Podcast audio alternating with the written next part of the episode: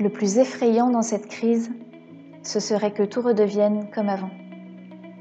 Éric Orsena. Ouvrez grand vos oreilles, le comité Grand Lille se digitalise avec ses cafés de l'après.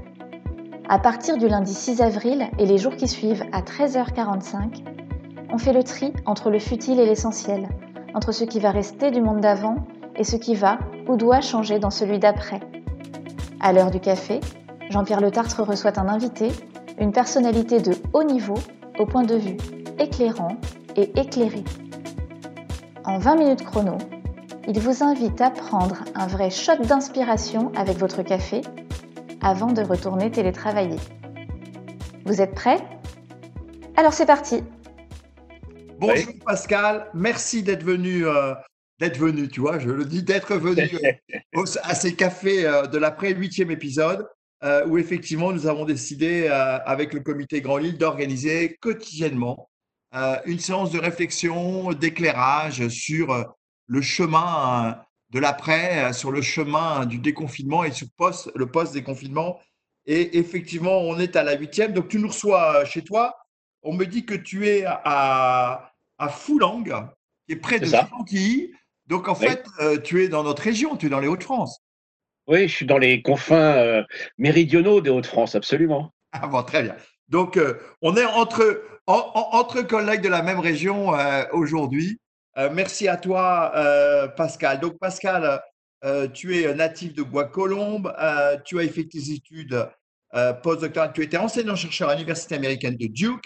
Euh, en 91, tu es maître de conférence au Collège de France, attaché à la chaire de paléontologie et de préhistoire du professeur Yves Coppens, avec qui tu as euh, beaucoup travaillé. Euh, et, on a eu l'occasion, nous, d'échanger plusieurs fois dans, sur ces dernières années, d'ailleurs.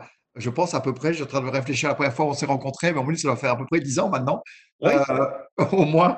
Et, et, donc, sur toutes les questions d'histoire de l'humanité et d'évolution de l'homme, en fait, hein, de l'espèce humaine.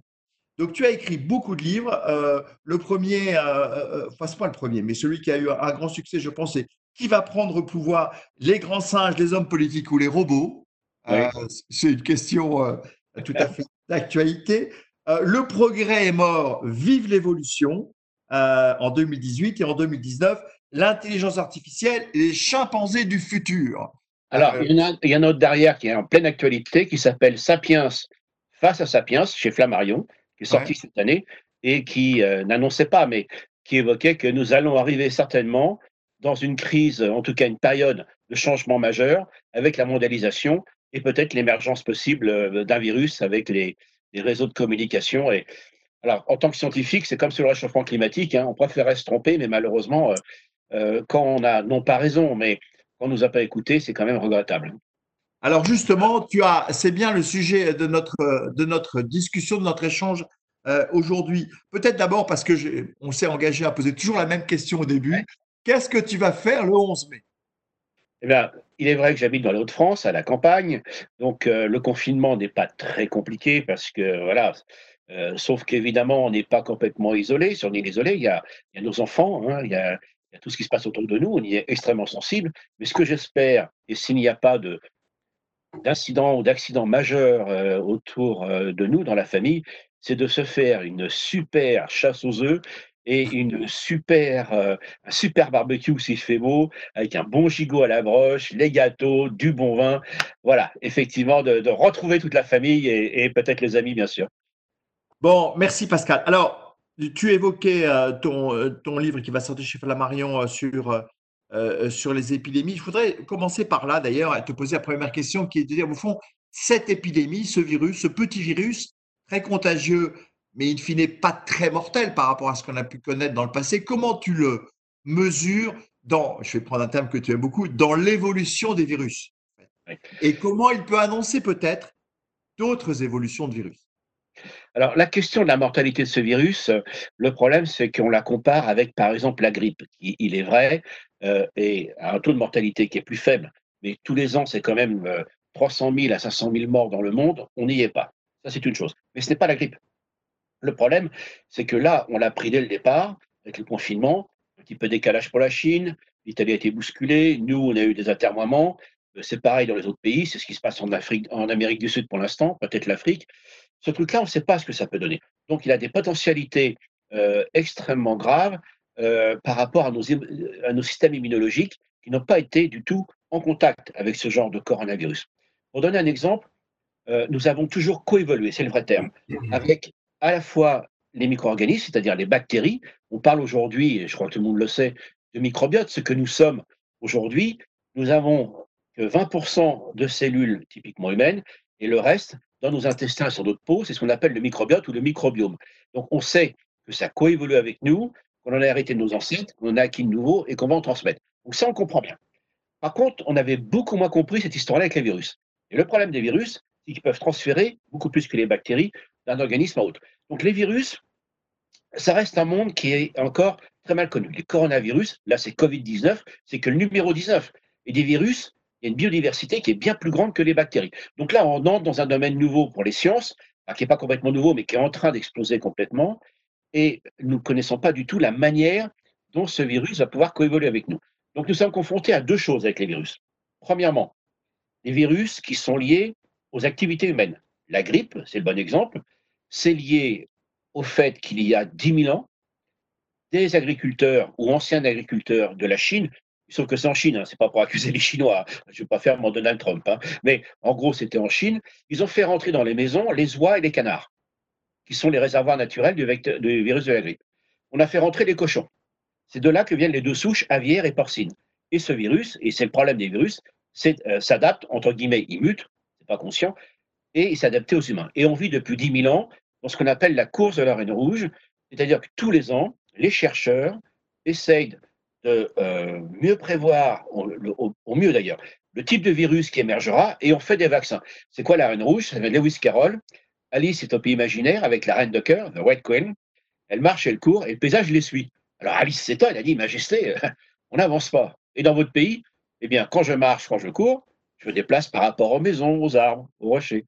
Et la reine de cœur de lui répondre Ma fille, il faut courir le plus vite possible pour rester à sa place dans ce pays. Donc là, vous voyez, vous voyez comment on est, nous, d'un point de vue psychologique. Hein. C'est-à-dire que nous avons été les co-inventeurs inconscients de ces virus et de plein d'autres maladies d'ailleurs, hein, avec lesquelles nous coévoluons et nous en avons moins peur, que nous avons la, même la, maîtrise, même s'il y a un taux de mortalité important tous les ans. Et là, vous avez une deuxième source de virus qui émergent, eux, de la nature, qui effectivement sortent d'endroits où il y avait très peu d'humains, où si les humains étaient touchés, ça n'entrait pas dans le réseau national, sauf que là, on a Wuhan, une, une activité de chasse traditionnelle, chauve-souris, pangolin, et ce virus, d'un ce coup, est rentré sur un terrain avec la connectivité qui, euh, évidemment, s'est répandue dans le monde. Donc, on a toujours évolué avec les virus, simplement, ça fait pas très longtemps qu'on comprend que ceci fait partie, évidemment, de l'histoire de l'humanité et que ça va continuer. Mais ce virus Covid, tu dis qu'il a été euh, généré dans la nature, hein, pas, à cause de l'humain, mais à, cause de l'humain, il est passé sur l'homme. Exactement. Alors, il est passé sur l'homme. Alors, c'est déjà arrivé plus d'une fois. Ebola, par exemple. Je crois que tout le monde connaît un petit peu l'histoire d'Ebola. C'est terrible ce que je vais dire.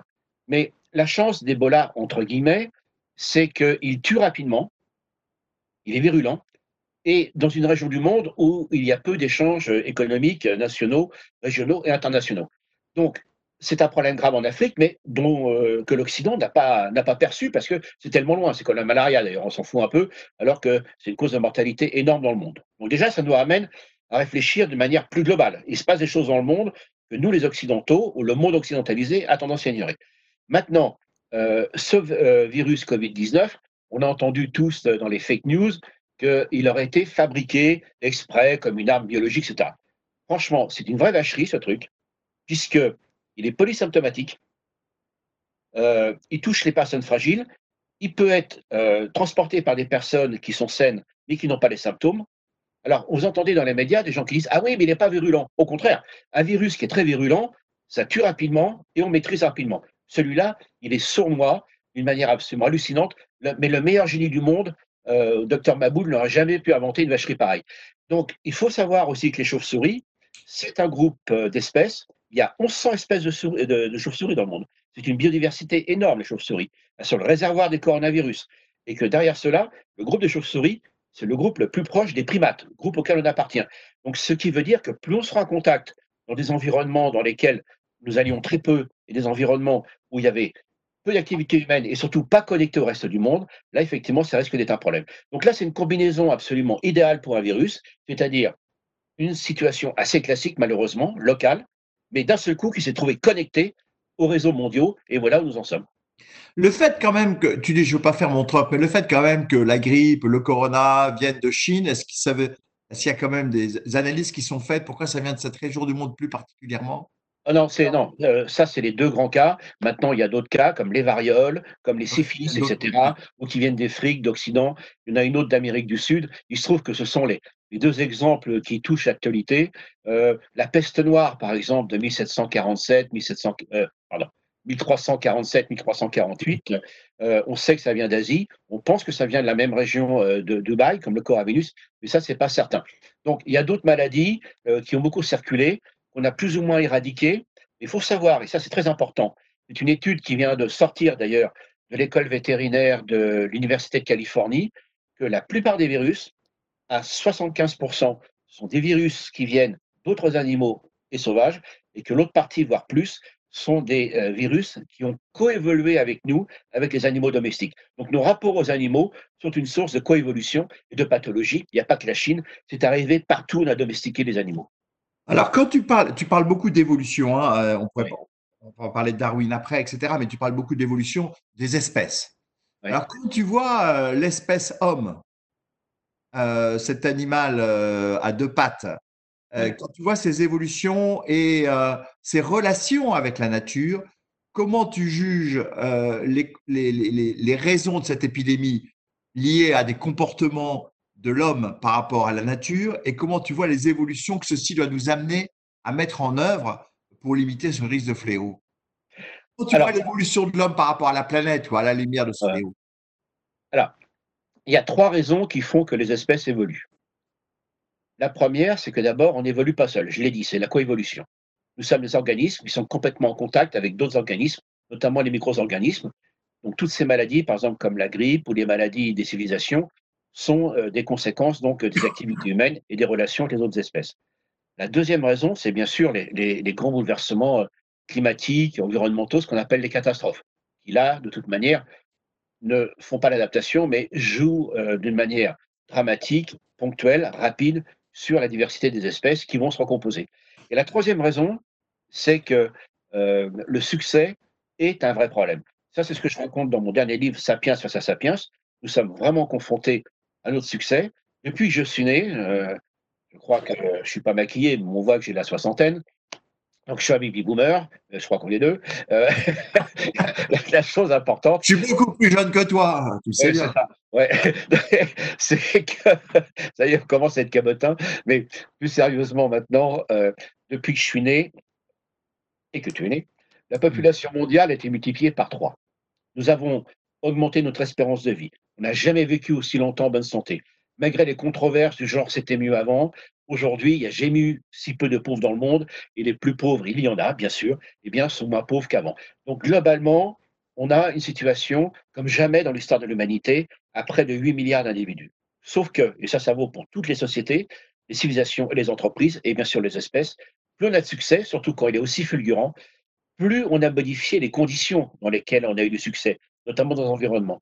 Et de ce fait, nous sommes plus adaptés aux environnements dans lesquels nous avons changé les conditions de nos adaptations antérieures. Et c'est pour ça qu'il y a toujours évolution. Nous sommes toujours adaptés sur des acquis qui viennent d'avant. Nous sommes adaptés sur les adaptations de nos ancêtres. Il faut construire les nouvelles. Maintenant, ce qui se passe aujourd'hui, eh bien, il y a les conséquences du succès d'Homo sapiens en, en 50 ans, des règlements climatiques, dérèglement euh, et effondrement des biodiversités, un commerce mondial qui amène des personnes à avoir des activités qu'elles n'avaient pas auparavant, et notamment donc les deux, les deux aspects, crise de biodiversité et des personnes qui vont dans des environnements où euh, il y avait très peu d'humains auparavant, eh bien c'est comme ça qu'on se retrouve à être confronté à des agents pathogènes comme le coronavirus qui menacent aujourd'hui donc euh, l'humanité. Et derrière cela, évidemment, c'est les moyens de transport, la connectivité qui vraiment favorise comme jamais la diffusion d'un virus. Est-ce que tu penses qu'on a été trop loin dans la mondialisation, dans l'interconnexion des pays, des femmes, des hommes, des économies?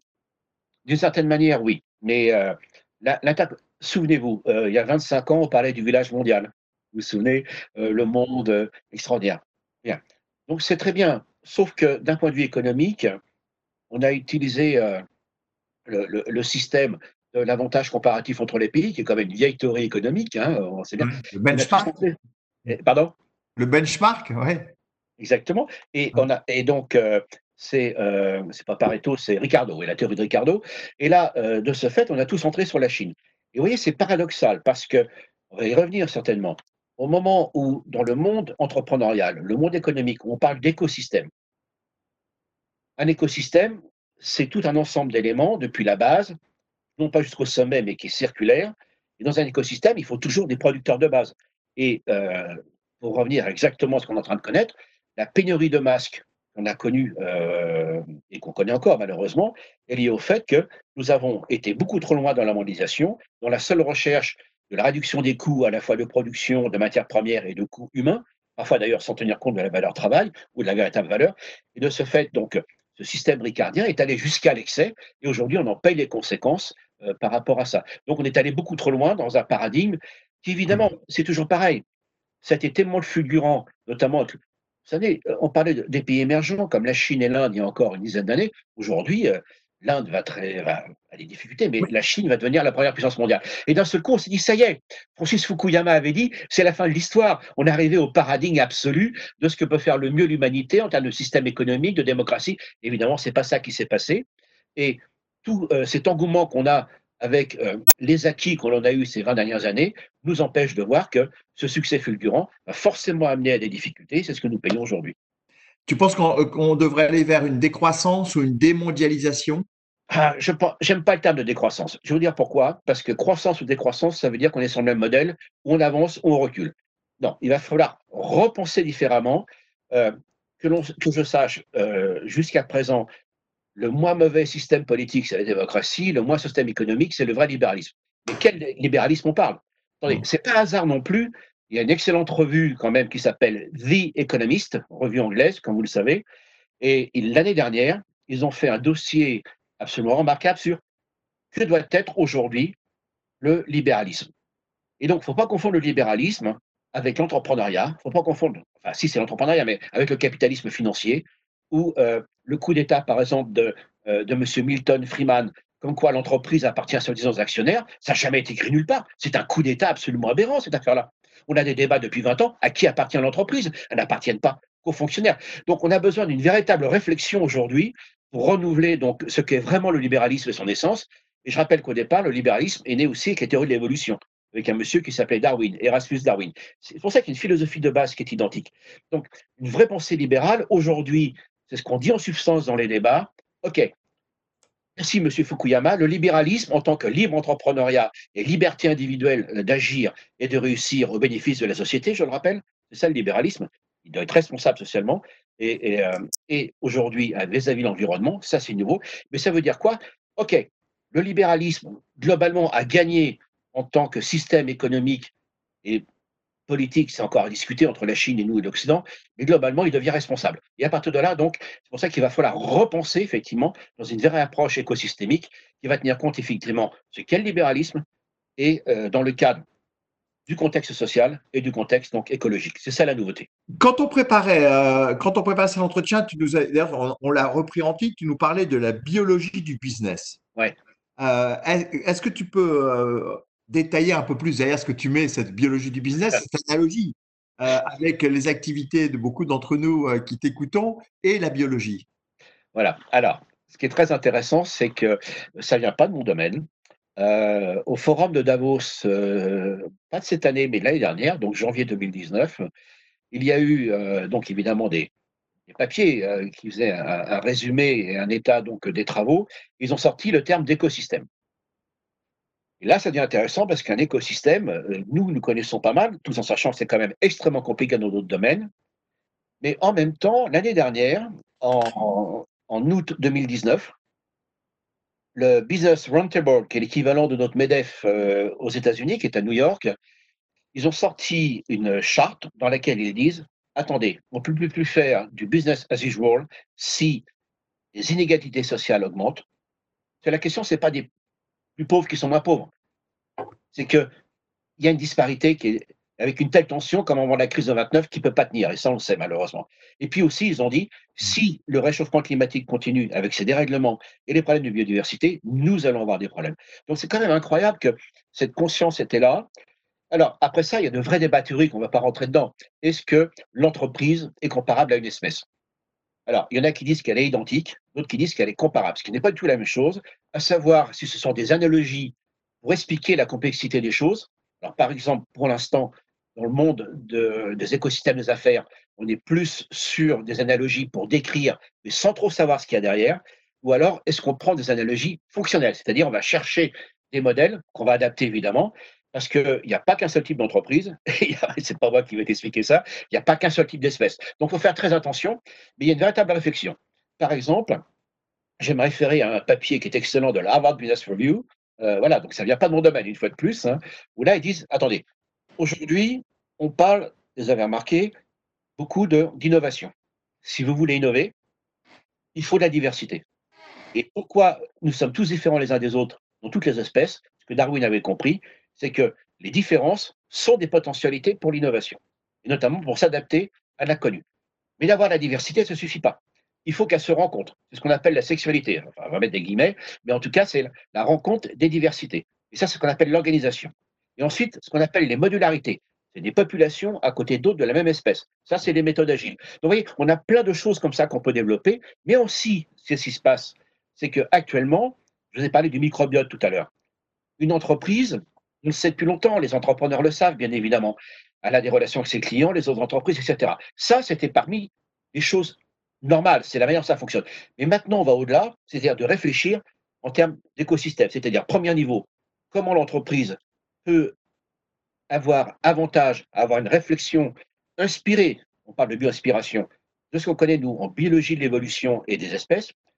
Deuxièmement, comment elle peut mettre en œuvre son adaptabilité en fonction de ses critères de diversité, d'organisation et euh, de modularité.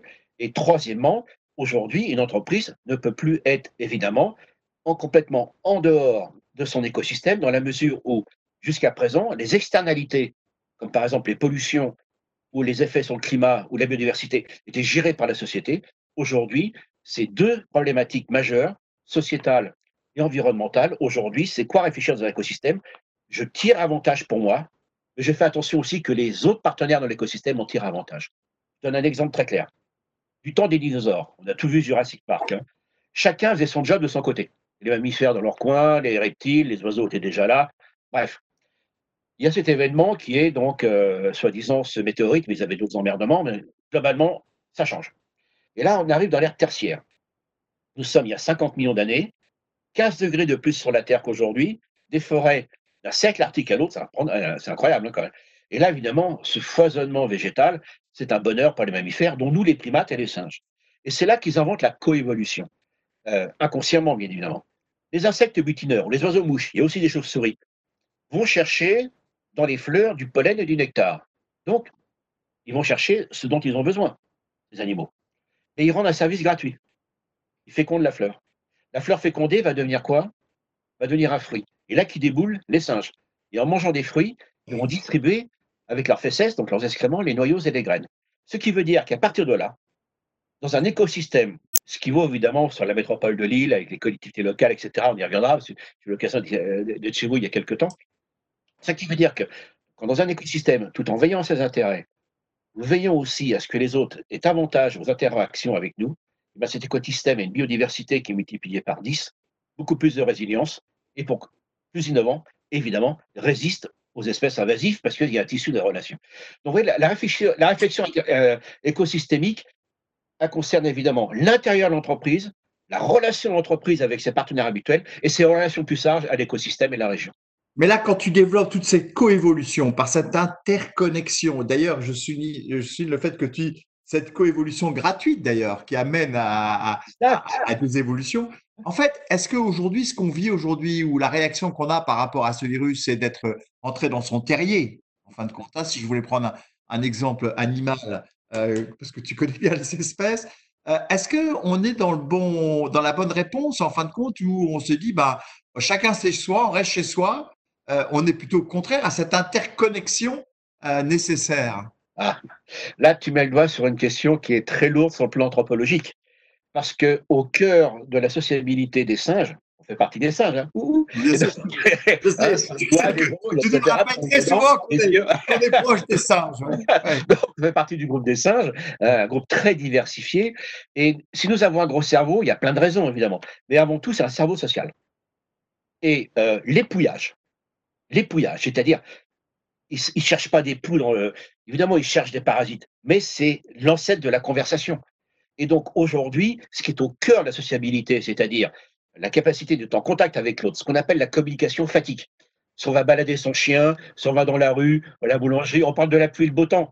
On ne s'envoie pas des informations absolument nécessaires sur l'avenir de l'humanité, mais on voit comment c'est essentiel à notre bien-être, à nos rapports à l'autre et évidemment à, l'intelligence émotionnelle. Et c'est ça aujourd'hui qui est en rupture totale.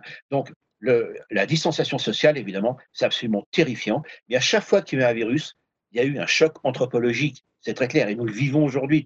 Et ça va très loin, le fait de ne pas voir ses enfants. Moi, c'est rageant, j'ai des conditions de confinement qui sont très enviables, soyons très clairs. Grand terrain, etc. Mais mes enfants euh, vivent en appartement. Ma fille est médecin réanimateur. Elle a le Covid. Mmh. Ouais. Mmh. OK. Euh, et là, je suis là avec ma femme. Euh, apparemment, on ne l'a pas. C'est rageant de ne pas pouvoir les voir et de se dire pourquoi les enfants ne pourraient pas venir dans notre jardin tout en précisant qu'on a quand même des conditions privilégiées. Mais oui, on est dans l'impossibilité de faire les choses les plus simples. Et puis, je ne veux pas rentrer dans, dans, mes affaires personnelles, mais euh, on a eu euh, un, drame euh, dans la famille. Eh bien, on ne peut pas faire ce qui est absolument essentiel, se communier, être ensemble, reliés, c'est l'étymologie de religion. Et tout ceci aujourd'hui nous frappe. Mais malheureusement, effectivement, on voit bien cette tension entre ce qui fait ce que nous sommes, la nécessité absolue d'avoir des rapports sociaux et essayer de préserver au maximum la, vie des uns ou des autres. Et ça, évidemment, c'est quelque chose qui va laisser des marques euh, dans notre euh, société. Mais par contre, il y a quand même quelque chose. Tous les soirs à 20h, comme vous le savez, des manifestations, ce qui pose d'ailleurs une question profonde pour nos sociétés. Alors moi, je l'ai écrit il y a longtemps, mais apparemment, il y a des gens qui me lisent bien et qui envoient le message à M. Macron. C'est-à-dire que vous avez mes articles, hein, ça fait longtemps que je l'ai dit, c'est que Regardez comment il va falloir réfléchir à nos sociétés de demain. Les personnes à qui nous confions nos vies, les médecins, les infirmières, les paramédicaux, les policiers, les postiers, les pompiers, les éboueurs, les caissières, tous ces métiers qui sont les moins bien payés et les moins valorisés dans nos représentations sociales, qui sont liés justement au contact, eh bien aujourd'hui on s'aperçoit comment depuis 20 ans ou 30 ans, nos sociétés se sont mal engagées parce qu'elles ont négligé effectivement l'absolument nécessité de ces gens, euh, les instituteurs évidemment, tous ceux à qui nous confions nos enfants, notre santé, nos soins, l'hygiène, la sécurité, il va falloir repenser nos sociétés. Et je crois qu'effectivement, merci pour cette question, euh, Jean-Pierre, euh, il va falloir qu'on repense effectivement le rôle et l'importance de chacun et de chacune autour de nous après le Covid. Mais quand tu vois, et tu es un grand connaisseur de l'histoire de l'humanité depuis 50 euh, millions d'années ou 50 000 millions d'années, je ne sais plus très bien le nom. je suis plus à quelques années près. Quand tu vois l'histoire de l'espèce hein, animale et humaine, euh, un moment comme ça euh, où on a peut-être perdu la valorisation de ce qui est l'essentiel versus l'accessoire, et à un moment aussi où on est en rupture de relations émotionnelles, est-ce qu'on a connu des moments comme ça dans cette histoire de l'humanité? Et quelles conséquences on peut s'attendre à ce que ça peut avoir? Et surtout, quel comportement on doit avoir pour éviter des conséquences négatives dans le futur? Il y a eu des grandes crises comme ça. Hein. On peut en citer deux qui, reviennent souvent aujourd'hui euh, dans, les médias. Ils sont d'abord euh, la Grande Peste 1347. Euh, Mais à cette époque-là, bien sûr, quand même, une personne sur deux, voire sur trois, a disparu en Europe. Mais c'est un changement considérable par la suite. Pourquoi? Parce que euh, le fait que beaucoup de personnes meurent, euh, ça a permis la fin du, euh, servage, parce qu'il y avait de moins en moins de travailleurs et des terres disponibles. Donc ça a permis, évidemment, pour les personnes les plus modestes, ça fait quand même écho ce qu'on vient de dire, à, être mieux rémunérées et reconnues, de meilleurs salaires, accès à la mmh. propriété, à la consommation, et évidemment, euh, ça a raboté un petit peu euh, ce qu'on appelle les inégalités, les, euh, tensions donc, sur, sur les richesses et, les patrimoines. Et puis derrière, c'était quand même un sacré changement, c'est la Renaissance. Plus proche de nous, bien sûr, c'est la crise de, la grippe espagnole. Le problème, c'est que nous avons connu trois grandes pandémies au XXe siècle, et comme à chaque fois elles arrivaient après une grande guerre, grippe espagnole après la Première Guerre mondiale, avec tout son traumatisme, on a mal mesuré les effets eux-mêmes de la grippe espagnole sur les changements de société. Et il y en a eu. Beaucoup de jeunes hommes, de sont morts évidemment sur le front, mais après ça, c'était un changement parce que c'était une révolution pour les femmes. Les, années entre les deux guerres ont été le, le renouveau de vieilles questions. On avait ça la querelle des femmes, et ça dure depuis mille ans, la querelle des femmes, le rôle des femmes et leur statut dans nos sociétés. C'est une vieille histoire qu'on a oublié d'ailleurs euh, d'enseigner. Mais au moment ce qu'on appelle les années folles, d'un seul coup, le, statut, le féminisme des femmes a été repensé. Donc ça a amené à repenser tous, ceux qui étaient frustrés autres. Et puis évidemment, c'est les évolutions jusqu'à euh, jusqu'à 1936, les évolutions sociales. Donc ça a été là. Sauf que les inégalités ont augmenté et a plongé après la crise de 29 et Seconde Guerre mondiale. Euh, donc, il y a eu ces effets-là. Simplement, on les a pas analysés par rapport aux épidémies parce qu'il y avait ces traumatismes des hommes face aux hommes qui étaient les guerres. Là, aujourd'hui, par rapport à, la Grande Peste, euh, nous sommes tous interconnectés économiquement dans le monde. Ça, c'est nouveau. Dans le monde paysan euh, du XIVe siècle, il est très clair que les gens étaient plus ou moins isolés, donc ça s'est moins répandu. Donc là, nous sommes confrontés à des conséquences que l'on ignore encore aujourd'hui, mais il est très clair, on l'a un petit peu évoqué, qu'il va falloir repenser ce qui déjà était sous-jacent l'année dernière, hein, je le rappelle, et déjà dans le monde économique, dans le monde des entreprises, euh, The Economist, le McKinsey, euh, EY, etc. Il y, a, a plein. Moi, je suis abonné à tous, à tous euh, vos sites, c'est extraordinaire tous les travaux que vous faites, d'ailleurs, qui sont assez peu cités par les journalistes au passage, je me permets de le dire, qui montrent que déjà c'était là cette tension. On ne pouvait pas continuer business as usual avec donc euh, ces problèmes de flux financiers, et des conséquences sur les, les financiers, c'est pas un problème. Mais si ça crée des, distensions sociales et si ça crée des dégâts dans l'environnement, on peut plus continuer comme ça. Donc je crois que la vraie réflexion va être celle-là, c'est que depuis cinq siècles, l'humanisme, ça a été quoi? Une belle pensée au départ. Mais il y a eu deux problèmes. C'est que l'humanisme, c'était l'homme que pour l'homme, par les connaissances, améliorer la condition humaine jusqu'au transhumanisme actuel avec les technologies. Ça continue, cette pensée-là. Mais simplement, euh, l'homme qui doit sortir de sa condition et améliorer la condition humaine, on a oublié les femmes, mm. et on a oublié l'environnement. Donc tout le problème de l'humanisme pendant cinq siècles, c'est qu'on a négligé les femmes, on méprisé les femmes, et qu'on a méprisé la nature et l'environnement. Donc c'est pour ça qu'aujourd'hui, on parle de refondement de l'humanisme, avec évidemment l'ensemble des diversités humaines, en premier les femmes et les hommes, mais dans le monde, mais aussi dans les rapports euh, aux environnements et à la nature. Bon, j'ai beaucoup d'autres questions, mais je vais laisser la parole à Sébastien parce que je voudrais que les questions des gens qui nous écoutent soient aussi euh, posées. Sébastien, à toi. Absolument, merci. Euh, vous avez répondu à beaucoup de questions qui ont été posées, mais j'en ai encore une ou deux. Euh, on s'appelle les cafés de l'après. Et donc, comment aujourd'hui vous interprétez l'enjeu de croissance pour demain, compte tenu de ce que vous nous avez dit?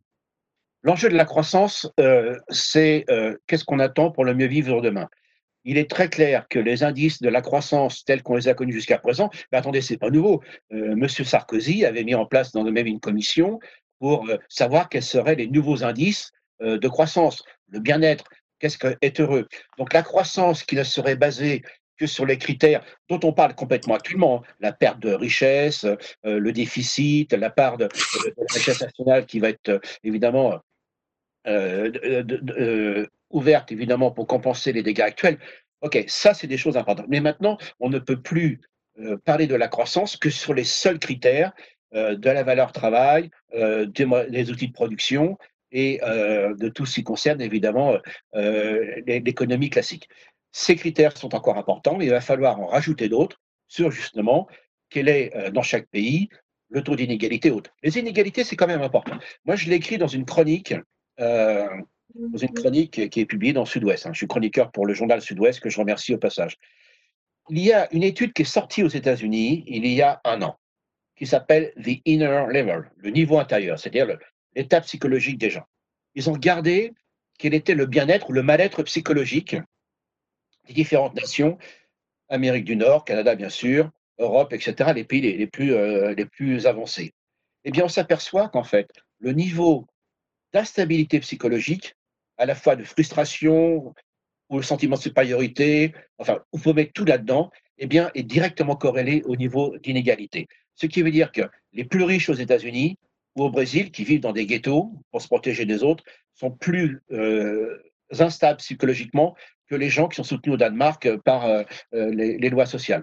Alors, ce qui veut dire, attendez, je ne suis pas en train de prêcher pour le communisme, hein, moi je suis un libéral, ce qui veut dire que derrière cela, parler de croissance, si cette croissance, telle qu'on l'a connue ces 30 dernières années, continue à produire des inégalités sociales et des détériorations de l'environnement, ça ne sera pas de la croissance, on replongera dans une crise encore plus grave.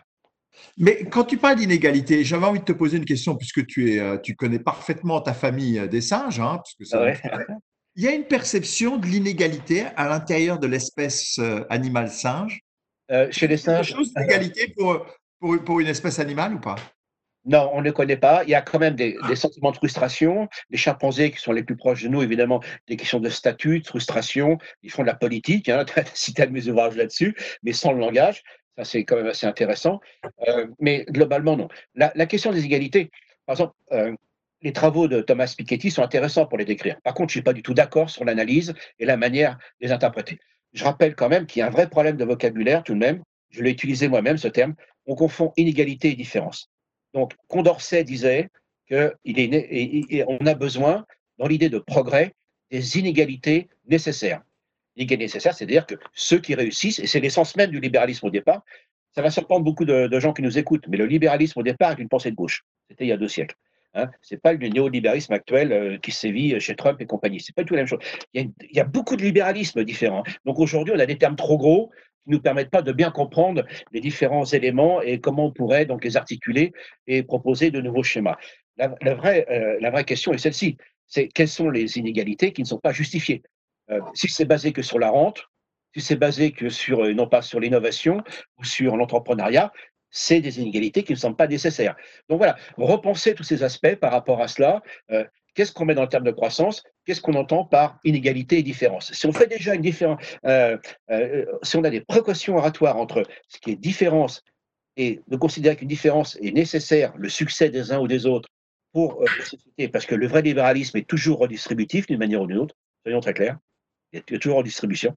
Hein, c'est ce qu'on évoquait dans un écosystème, on ne peut pas tout prendre pour soi, hein, ce n'est pas possible, ça ne marche pas. Mais d'un autre côté, de, pointer du doigt quelles sont ces, euh, ces, différences qui sont vraiment des inégalités parce qu'elles ne sont pas justifiées par rapport au bien commun et à la croissance. Question, Sébastien. Alors, il y a plein de questions très concrètes, euh, notamment sur la médecine du futur. Oui. Euh, vous avez beaucoup écrit sur ces sujets-là. One Health. J'ai envie de lier cette question concrète aussi aux décisions de Trump par rapport à l'OMS, parce que je me dis que tout cela peut être lié. Ah, alors sur l'OMS, euh, le problème c'est que l'OMS au départ ils ont un petit peu hésité parce qu'évidemment il y avait la pression des, euh, euh, investisseurs ou de, penser d'une économie qui ne pouvait pas se permettre cela. Mais d'abord, première leçon, c'est que les petites économies qui consistent à optimiser au maximum la rentabilité, c'est de la perte d'adaptabilité. Et quand ça change, ça coûte plus cher. Donc les petites économies qu'on appelle le capitalisme managérial, font des petites économies qui peut-être rassurent à court terme les investisseurs, et qui vont nous coûter beaucoup plus cher quand la crise arrive parce qu'on ne peut plus s'adapter. Ça, c'est une leçon de l'évolution. Maintenant, ce que vous disiez, effectivement, le virus nous rappelle que nous coévoluons, je l'ai un peu rappelé, avec les animaux et qu'une partie de ces virus viennent de nos habitations ou brutalement des rencontres avec des animaux sauvages. Ça, c'est très important parce que, euh, très clairement, la bonne santé humaine dans le futur sera liée à la bonne santé animale. Je rappelle, mais ça, on l'a complètement oublié, que juste avant la crise du Covid-19, l'année dernière, c'était la peste porcine en Chine, qu'on a, nous, en, France, dans euh, les élevages pour les canards, soi-disant notre merveilleux foie gras, des, euh, euh, grippes ou des, pestes aviaires. Donc, la manière dont on traite les animaux, c'est identique également à ce qui se passe chez nous. Donc, c'est pour ça qu'aujourd'hui, la médecine du futur, ça va être trois choses. D'abord, notre bonne santé, mais qui ne peut plus continuer sans la bonne santé de l'environnement. C'est très clair. Sans la bonne santé des animaux. Et troisièmement, évidemment, euh, soyons clairs, je rappelle qu'avant cette crise qu'on vient d'avoir, et ça a été dit plusieurs fois, hein, euh, le Covid-virus, le Covid-19, il économise des vies. Pourquoi? Ben, Moins de morts pour les pollutions. Je rappelle qu'il y a 4 millions de morts prématurées tous les ans dans le monde. Ça, c'est euh, l'OMS. Il y a 4 millions de morts prématurés dans le monde à cause des, pollutions externes et 4 millions pour les pollutions internes, c'est-à-dire là où nous sommes, où nous sommes confinés dans nos habitats. Donc, ça va nous amener à, réfléchir à cela. On ne peut pas avoir une bonne santé humaine sans la bonne santé des animaux, sans la bonne santé des écosystèmes et globalement donc euh, de l'écosystème Terre. Ce que tu disais juste avant, c'était, tu as dit les petites économies sont un obstacle à l'adaptabilité. Tu veux dire par là que la recherche euh, à l'extrême euh, de la rentabilité, du profit, peut être un obstacle à l'adaptabilité. C'est bien, sûr. Bien sûr, c'est pour ça qu'on ne pourra jamais gagner contre la nature si on continue de cette manière-là. Euh, toutes les, règles de management, de gestion ou même de ressources humaines qui visent à complètement éliminer euh, ou euh, diminuer au maximum ce qui diverge du modèle attendu, eh bien c'est la perte de variation et la perte d'adaptabilité. Et donc le vrai enjeu, et ça c'est pas une fois de plus un truc de Pascal Pic évolutionniste, je l'ai lu, euh, c'est des papiers dans la Harvard Business School. Ok, mmh. vous voyez bien ces rapprochements actuellement. Alors une fois que j'ai dit ça, ça ne veut pas dire que c'est une garantie absolue de véracité, mais en tout cas, ça veut dire que cette réflexion n'est pas que dans mon domaine. Vous voyez ce que je veux dire? Donc elle devient quand même systémique. C'est que en gros, on s'aperçoit qu'il y a une tension dans les entreprises aujourd'hui entre d'une part une économie ou une, pardon, un management qui essaie d'être le plus efficace possible par rapport à un environnement donné. Donc là, effectivement, euh, on essaye d'être le plus performant possible et le plus efficace, mais d'un autre côté, on perd l'adaptabilité. C'est pour ça, et moi j'en ai parlé quand j'étais d'ailleurs, je le salue parce que c'était un grand bonheur d'être avec euh, euh, sur la même tribune avec Christophe Bonduel l'année dernière sur les entreprises centenaires, c'est que les entreprises doivent être ambidextres. Ambidextres et hybrides, ce sont les deux termes majeurs. Et c'est pas moi, une fois, une fois de plus, qui les a inventés. Ambidextre, ça veut dire quoi? Qu'elles continuent à être de plus en plus efficaces sur leurs points forts mais en même temps, elle ménage dans la modularité, de la diversité, de la potentialité pour les idées, pour les process, etc., pour s'adapter au monde nouveau. C'est ça avec ambidextre. Et euh, euh, oui, ambidextre. Et hybride, ça veut dire quoi? Ben, C'est ce qu'on a évoqué tout à l'heure, c'est-à-dire qu'effectivement, elles font le meilleur business possible dans le cadre de leur écosystème, mais en même temps en tenant compte des euh, problématiques RSE. Je rappelle que tout de même, et ça c'est des chiffres qui sont importants, quand des entreprises s'occupent d'handicapés, le coût de l'handicapé est cher, mais le coût global en bénéfice de l'entreprise est là légèrement supérieur. 10% de bénéfices en plus en termes euh, opérationnels. Je rappelle aussi que maintenant les chiffres sont là, on a assez de recul depuis 10 ans. Toutes les entreprises qui ont une vraie problématique RSE, eh bien, c'est des entreprises qui sont euh, plus ouvertes à l'environnement, qui ont plus de, relations internes intéressantes entre les collaborateurs et les collaboratrices et qui font de meilleurs bénéfices. On n'est plus sur la théorie. Les chiffres sont là aujourd'hui. L'adaptabilité est la clé, et la clé de la survie et, la ah, performance. L'adaptabilité, c'est diversité, modularité, organisation. Hum. Et évidemment, euh, relation avec les autres partenaires. il n'est pas, exclu que Christophe Bonduel vous écoute parce que hum. euh, je pense que c'est un fidèle de nos, euh, de nos cafés. il y a plusieurs questions aussi autour de la population. On a doublé la population sur la planète. Et alors, est-ce qu'on va continuer à la doubler d'ici 50 ans, 100 ans? Est-ce qu'il va falloir réguler?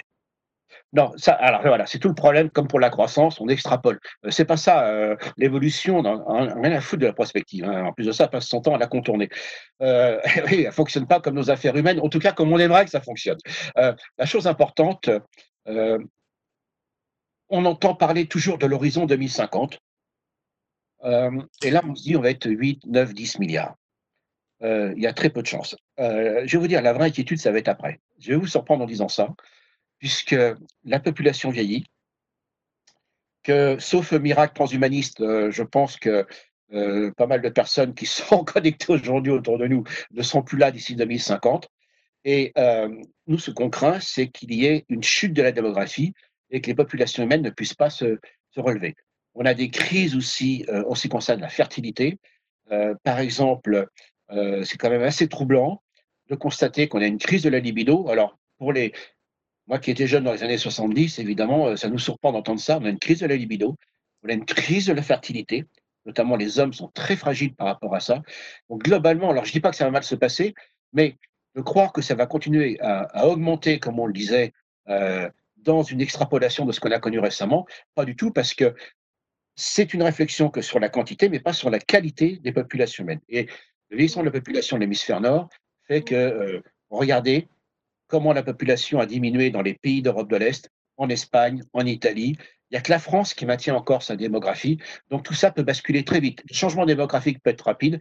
Donc je pense que il va falloir qu'on soit plus attentif à la qualité de l'humanité qui vient. enfin, c'est plutôt quand on parle d'explosion démographique, on, cite surtout les pays du Sud, comme le continent africain notamment, qui. Euh, ouais, mais ils ont tellement de saloperies. Hein. Ils ont tellement de saloperies qui traînent, donc on pense qu'ils vont être peut-être bientôt plus de 2 milliards, donc c'est euh, un vrai enjeu. Mais euh, rappelons tout de même que ce vieillissement de la population est plus lié au vieillissement en bonne santé qu'à la natalité. Le seul continent qui a une natalité positive pour l'instant, c'est l'Afrique. Même en Amérique du Sud, c'est en train de décroître. Et pour l'Inde, bon, c'est un petit peu plus compliqué, mais là aussi, ça va commencer à, coincer. La Chine, alors, ce que l'on sait d'un point de vue anthropologique, c'est empirique, hein, ce que je veux dire. C'est un constat. On ne sait pas comment ça fonctionne, mais dès que des populations cessent de faire des enfants, elles n'y reviennent pas comme en Chine notamment, qui ont du mal à revenir à une natalité. Donc mmh. c'est pour ça que je pense qu'on ne va pas être arrivé sur une extrapolation linéaire euh, tranquillement à 10 milliards d'individus. Ça va être certainement très différent. Mais tu crois qu'il y a une limite pour la planète en termes de nombre d'habitants ou pas? Euh, Ou est-ce que, l'évolution et l'adaptabilité fait que la planète s'adaptera?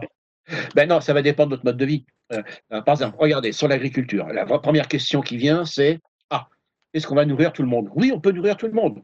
Sauf que il va falloir qu'on préserve les terres arables et que, notamment, il suffirait, il suffirait, Michel Obama l'a fait, euh, Madame Ségolène Royal chez nous, c'est-à-dire il suffirait qu'on cesse de gâcher la moitié de la nourriture, la moitié aux États-Unis, la moitié de la nourriture euh, produite et, jetée euh, ou distribuée. Chez nous, c'est un tiers. Rien que là-dessus, en retrouvant des circuits plus courts, sera peut-être d'ailleurs des bonnes conséquences de ce qu'on est en train de vivre. Hein, eh bien, peut-être que nous pourrons déjà améliorer à la fois la vie des agriculteurs, des éleveurs, favoriser les circuits plus courts, qui gagnent mieux leur vie et que nous ayons une meilleure santé et que nous trouvons un meilleur équilibre entre une agriculture raisonnée. Ah, bien sûr qu'on a encore besoin des grandes euh, agricultures. Nous sommes dans les Hauts-de-France. C'est ce que ça veut dire. Hein. Mais, euh, mais globalement, euh, il va falloir repenser des modèles autour de ces grands modèles qui ont permis ce progrès après la Seconde Guerre mondiale. On ne peut plus continuer que de manière quantitative. Alors, question là-dessus très concrète le changement qu'on espère tous après cette crise, la crise va suffire à ce qu'on change ou il faut attendre qu'il y ait une météorite qui s'écrase sur la Terre pour qu'on change? Ben non, j'espère que. Alors là, franchement, si on n'arrive pas à changer sur, sur les excès de ce qu'on a connu, ben, je crois que c'est assez compliqué. Mais vous voyez, je suis, je suis un peu surpris, regardez, par rapport aux scientifiques, euh, sur le dérèglement climatique. On n'arrête pas de nous railler. Euh, on n'arrête pas de me dire, vous, euh, vous êtes des antiprogressistes, etc. Franchement, nous, on préférait se tromper. Malheureusement, c'est pire que ce qu'on pensait. Par contre, les 10 heures de vérité, hein, qu'on entend dans tous les médias, eux, au nom de quoi ils contestent les scientifiques. Et aujourd'hui, on voit bien qu'au départ, ça commençait assez bien dans la gestion de la crise du Covid-19, euh, quand le président Macron disait on écoute les scientifiques. Il y avait quand même une ambiguïté en disant bah, si vous en prenez pour trois semaines de confinement, c'est à cause des scientifiques. Bon, il y a quand même euh, des politiques qui ont pris la responsabilité, mais je vois les polémiques qu'il y a autour du professeur euh, Raoult, qui est un bon virologue, qui est un bon scientifique, mais derrière cela, qui reste pas pour l'instant les protocoles scientifiques, et le fait que les politiques, il y en a eu plusieurs, se disent il faut vraiment aller vers le professeur Raoult et pas regarder les autres initiatives, montre bien qu'il y a encore, par rapport euh, à l'ensemble du grand public et de nos personnels politiques, une mauvaise compréhension de ce que sont les scientifiques et euh, de, savoir quels sont leurs modes de pensée et euh, lorsqu'ils émettent des avis, euh, comment effectivement après ça, ils mettent ça sur le terrain du débat public, mais qu'il ne faut pas utiliser les scientifiques dans un sens comme dans l'autre, comme ça nous arrange pour des messages politiques. Et là, très clairement, il faut que les scientifiques n'ont pas la vérité, on a besoin des philosophes, on a besoin des économistes, on a besoin des poètes, mais dans tout cela, il est très clair qu'il va falloir, je l'espère, réhabiliter ce que c'est vraiment euh, la pensée scientifique et en quoi elle est l'importance sociale et euh, qu'elle doit être inscrite évidemment dans le champ des décisions politiques et sociales. Alors, comme dit Laurent, il n'est pas interdit d'être intelligent. Euh, il n'y a pas que les scientifiques qui sont intelligents, attendez. Hein.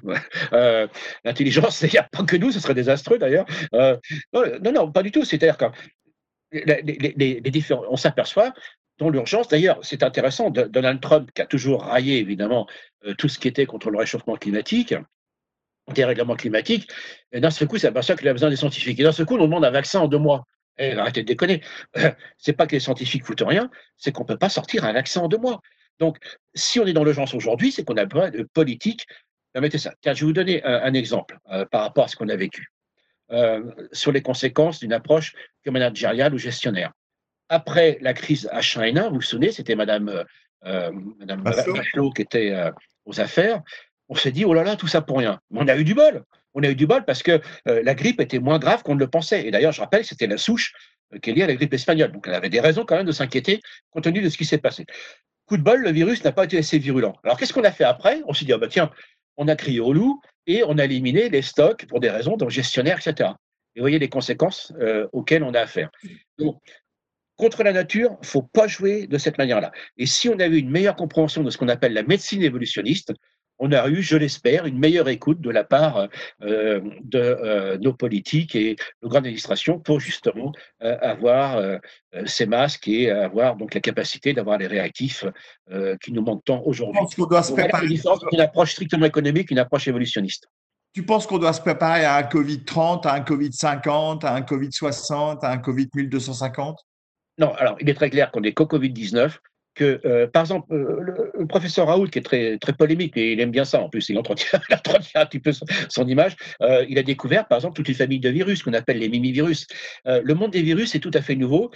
Et tenez-vous bien, on, commence à comprendre que la biomasse, c'est-à-dire l'ensemble de tout le poids des virus, pourtant ils sont tout petits, hein, c'est même supérieur à celui de la biomasse de toutes les bactéries, qui elle-même est d'un milliard de fois celle des hommes. Vous voyez, on en est. Donc, très clairement, ça a toujours été là. Mais euh, il va falloir que nous soyons, euh, euh, voilà, nous sommes prévenus maintenant, que nous ayons de la capacité. Mais l'OMS, globalement, a fait quand même pas mal de, bon boulot, même si au départ, il a un petit peu été bloqué par l'OMC.